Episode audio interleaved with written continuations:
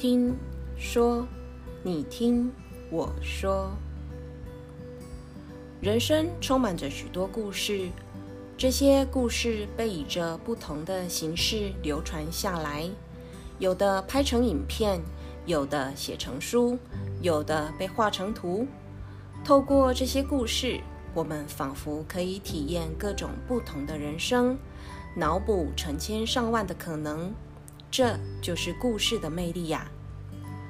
我狐狸鱼从小就爱听故事，爱看故事，也爱说故事。故事圆满了我的想象力，填补了现实中无法达到的可能。我希望透过故事的力量，告诉所有的人：人生拥有无限的可能，永远也不要轻看了自己。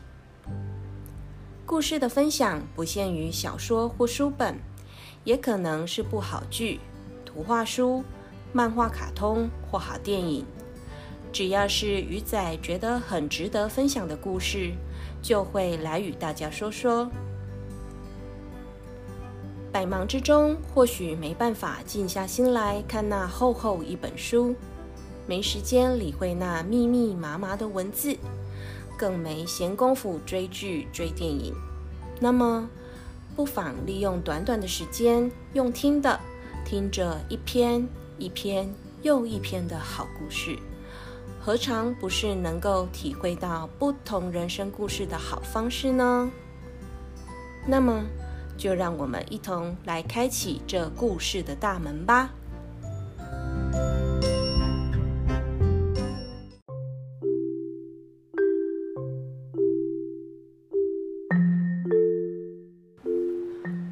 忘了这是不是我第一次看的长篇言情小说，却刻骨的记得这是第一本开启我对小说狂热的书。在那个年代里，穿越时空的话题故事不算多，也不够热。但当时正值青春创意萌发时期的我，在看到这本言情小说后，更是触动了我对故事的想象力和创造力。以致这后来的几十年，也是对于各类的小说故事爱不释手。所以，既然想分享小说、分享故事，那么我想就由我最爱的一本开始吧。在前半段，我会先分享关于书和作者的一些重点与特别吸引我之处，后半段便会将故事以大纲与大家分享。希望大家也能一同喜欢这本书，进而支持它，并且能够去点读它，支持正版，支持原创。想当年，实体书的市场真的是达到了最巅峰的状态，出版社也是一家一家各自林立，每家出版社都有它的特色。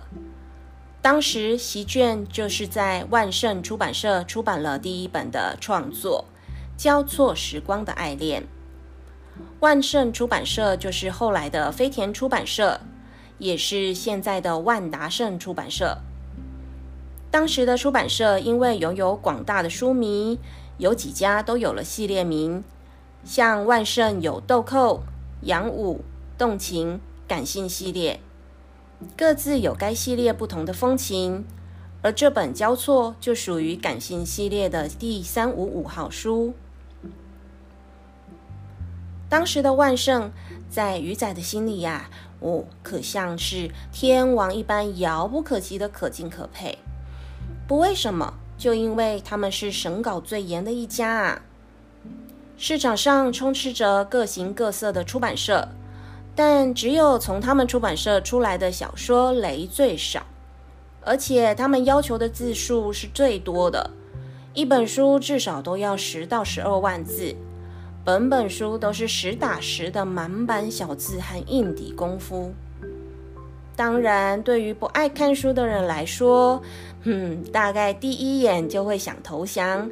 嗯，排版样式的确是让人阅读的不轻松。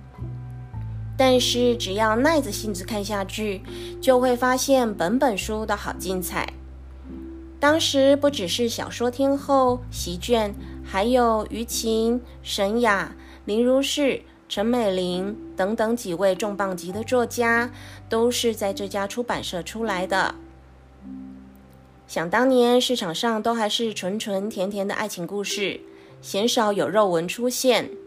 但随着读者的口味改变，后来拥有肉文的出版社一家家的串出，开始分流掉一些始终保持着清新风格的万圣书虫们。直到现在，随着科技的进步，实体书的盛况不在，市面上充斥着各种盗版的电子书。作家们啊，生存困难，不再是像以前的单纯时代了。这也是鱼仔觉得很可惜的地方。说到这儿，鱼仔就很感慨，这也是各行各业目前所面临的转型危机。转得过就是商机，转不过就是关机，很现实的。好啦，我们也不伤春悲秋。改变既是事实，现在所能做的就是去面对它，突破它，期待罗曼史故事能再创新局佳绩哦。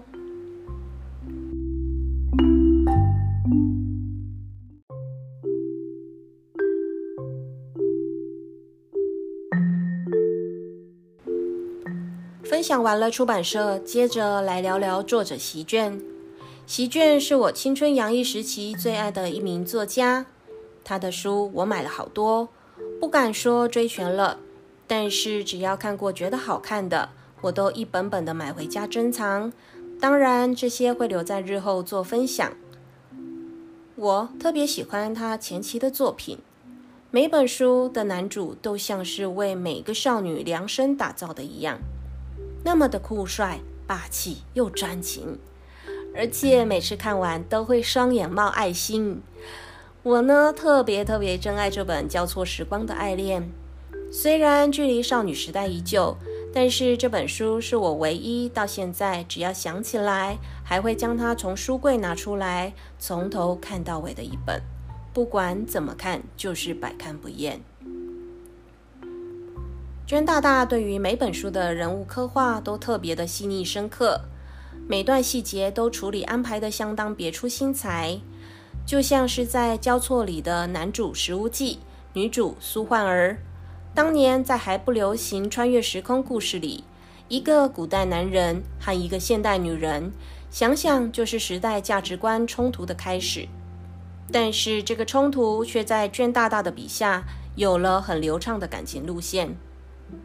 也让人看到了石无忌对于苏焕儿的真爱体现，那样的专一深情，只为一人，只属于他。这样的故事让人觉得很美，很浪漫。尤其在现代的素食爱情里，这样的深情不渝更是令人动容。特别厉害的是，娟大大这部书红到对岸去。还被改编拍成了电视剧，就叫《错点鸳鸯》，戏点鸳鸯，女主还是赵丽颖呢，男主是七姬。如果好奇这部剧，可以上网去搜看看。想当年知道娟大的这部书被拍成偶像剧时，我和好友啊还尖叫期待了好久。终于等到上映了，呵呵，不会演鱼仔可能对于食物记有了过度的幻想，所以一当看到电视上的男主时，嗯，十分的失望，完全不符合我的期待啊！女主是相当像苏焕儿的人设，但重点男主不像啊。虽然七七的时装照看起来是很帅。但是剧中的扮相就是不像石无忌啊！当下对于男主是最失望的，其他的角色倒是还可以。记得当时鱼仔似乎没有追上这部剧，看了头两集就气疯弃剧了，因为编剧把《交错》这本书改太多了。哦，不可以！这是我最爱的一本书，怎受得了他这样被更改设定？感觉就像是天仙的容貌被整形了一样。对于专情粉的鱼仔来说，小小的心灵呐，还真是接受不了。但这也仅属于鱼仔个人的小小偏见啦。多年后再去搜寻这部影片，才发现当时可是出动那边有名的大导演去拍的，而且影剧上市后也得到很多粉丝热情的回馈，表示很喜欢这个故事。嗯，这样看来的确是鱼仔的偏见没错。当时的编剧啊，只是将它改编成当符合当下的市场口味而已。嘿，想来这也是让我觉得最可惜的地方了。不过，娟大大的名气也因此火热着海峡两岸呢。当时的席卷啊，就像是我的偶像一样。我还曾到了鹿港，期待能和卷大大来个不期而遇呢。小女生的幻想啊，真的无限多。粗略的介绍了出版社和作者，接下来就要进到重点，要来说故事喽。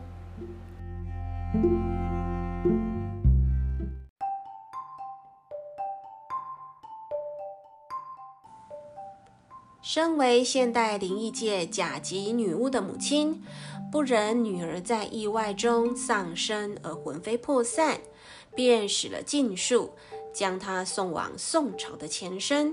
接着，故事就开始了。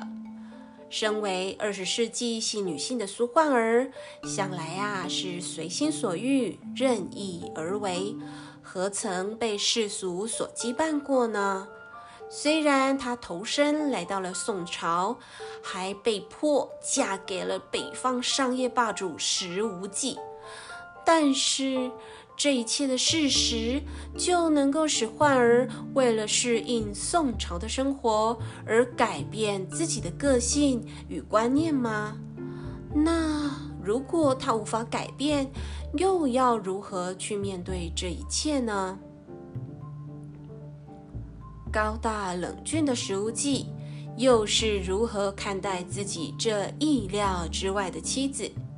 他会允许患儿的接近？还是会接受他离经叛道的个性吗？试图想想，若是自己穿越到了这么个女性地位低下的古代，是要怎么生活下去呢？诸多的不便和样样有着冲突的观念，这没有半点智慧和高 EQ，相信啊是会疯掉、无法适应的。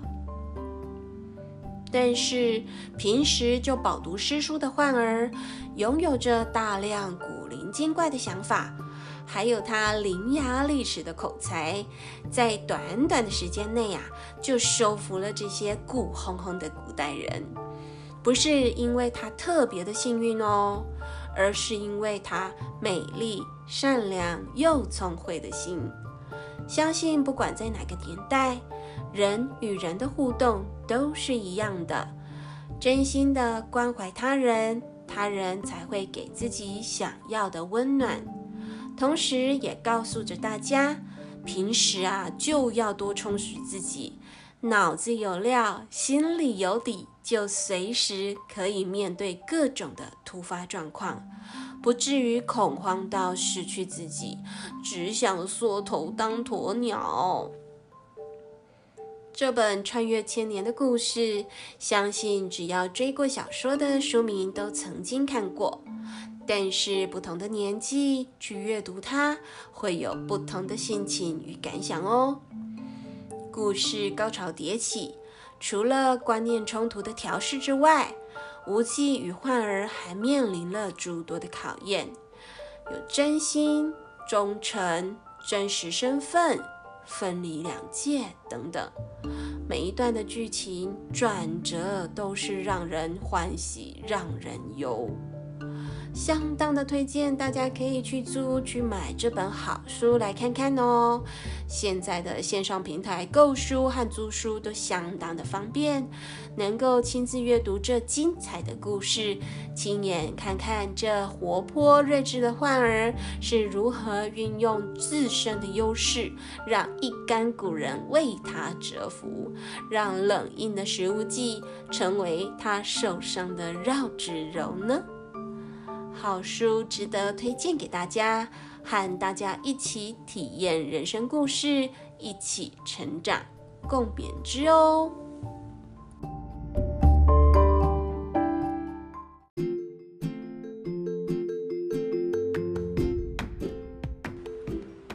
分享完了这本书不晓得大家对于这本书的感想如何？有没有产生好奇想要去拜读一下呢？当然现在市面上充斥着许多霸总甜宠的故事，这本书啊摆在现代好像不够看。但不可否认的，无忌可是霸总的开山始祖哦。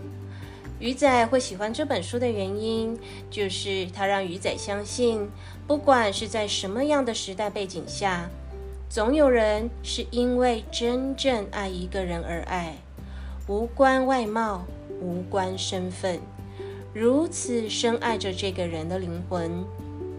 一直以来，鱼仔始终坚持着内在美才是美。不会言，外表打扮或调整过后会更加分的美丽，但那应仅止于当成加分项目，而非主流。盲目流于外表的美好是打不过内在实力的坚强。如果只是重视外貌而忘了充实自身，这样的生活随着岁月的流逝。便越会让人看出层次的不同。当然，书中男主满满的霸道宠爱，还有女主聪明伶俐、独立又有能力的个性，很令人激赏。两人的互动甜蜜又不失趣味，真的很推荐还没去看过的人拜读一下，或已经看过的人可以重新温习哦。最后，猜猜看，鱼仔下回想分享什么样的故事呢？既然故事的形式有这么多种，鱼仔也来做个系列，分成小说、绘本、动漫、电视剧、电影这五大系列。系列分享的次序不定，下回会是哪个系列的故事先跳出来，就期待一下吧。偷偷预告，若是轮到小说系列，即将分享的书名是《戏点鸳鸯》。这部书是交错的下集，也算是交错的延伸剧。书中的主角啊，就是石家老二和老三。没错，这两位男配被扶正成为男主了，期不期待？喜不喜欢？让我们拭目以待。喜欢鱼仔分享的朋友，别客气，动动手，点下关注，追起来！谢谢大家的支持，咱们下回再见喽！